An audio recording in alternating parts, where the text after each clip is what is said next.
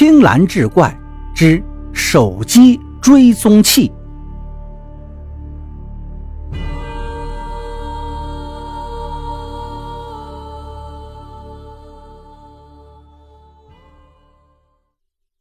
珍妮的丈夫不久前被人杀死了，案子至今还没有破。这天，珍妮坐在空荡荡的房子里，望着亡夫切西的遗像，泪如泉涌。他忍不住拿起电话，再一次拨通了布朗警长的电话。警长，我是珍妮。电话那头，布朗警长迟疑了一下。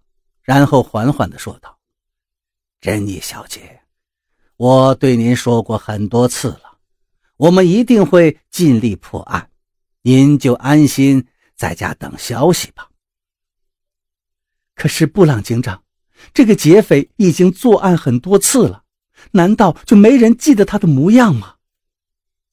珍妮悠悠地说道：“事情不是您说的那么简单的。”这个劫匪太狡猾了，我们还掌握不了他的行踪。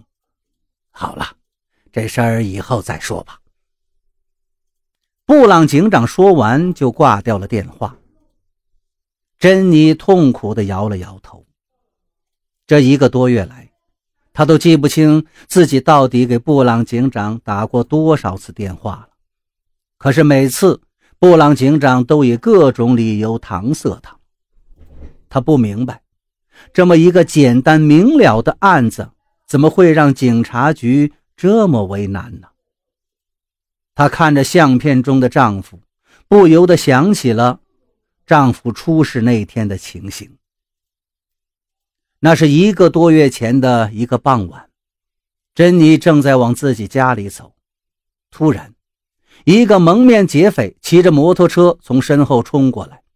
一把抢过他挂在身上的坤包，珍妮被这一瞬间的冲力带倒了，她拼命地喊叫起来，叫声被来接她的窃喜听到了，他不顾一切地冲向劫匪，可是还没等他动手，劫匪就抢先从身上拔出一把尖刀，刺向了切西，切西倒在了血泊中，而珍妮。也因为惊吓昏倒了。珍妮醒来的时候，发现自己躺在医院的病床上，布朗警长正等候在他病床前。珍妮哭泣着，呼唤着切西的名字，挣扎着要下床。布朗警长摁住了他，告诉他切西已经遇害了，请他务必要安心养伤。之后。他问了珍妮一些事发时的情况，接着就匆匆离去了。之后的日子里，珍妮一直沉浸在巨大的悲痛中。她频繁地给布朗警长打电话，请求他早日将那万恶的歹徒捉拿归案。可是，日子一天天过去，什么好消息都没有。不仅如此，珍妮还听说。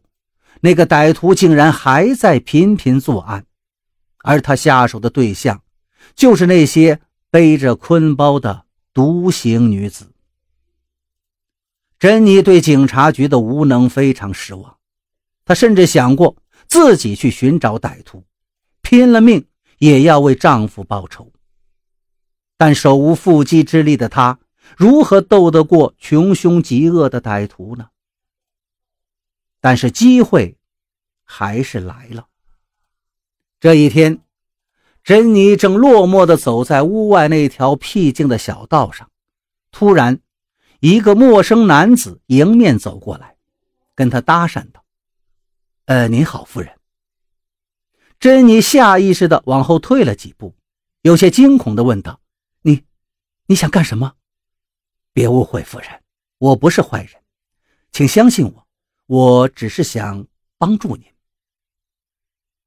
男子微笑着说道，“呃，恕我直言，看到您一个人在这里伤心的徘徊，如果我没猜错，您一定是和您的丈夫产生了矛盾，或者您的丈夫背叛您了吗？”听到这里，珍妮的神色更加暗淡了。看到他的表情，那个男子似乎坚定了自己的判断。他继续说道：“如果是这样，夫人，我不妨向您推荐一件小产品，保证对您有用。”说着，他从包里摸出了一部崭新的手机。这是一款很特别的手机，它里面有微型的窃听器和追踪器。您可以把这手机当做礼物送给您的先生，这样。不管他走到哪里，所发生的一切您都能听得清清楚楚，还能把对话录音下来。听到对方不停地提及自己的丈夫，珍妮再也忍受不了了，她逃也似的跑开了。她不想听到任何有关丈夫的话题。但跑着跑着，她忽然停下了脚步。思忖片刻之后，他又蓦地回过身来，沿原路折了回去，找到了那名男子。好吧，你这部手机，我买了。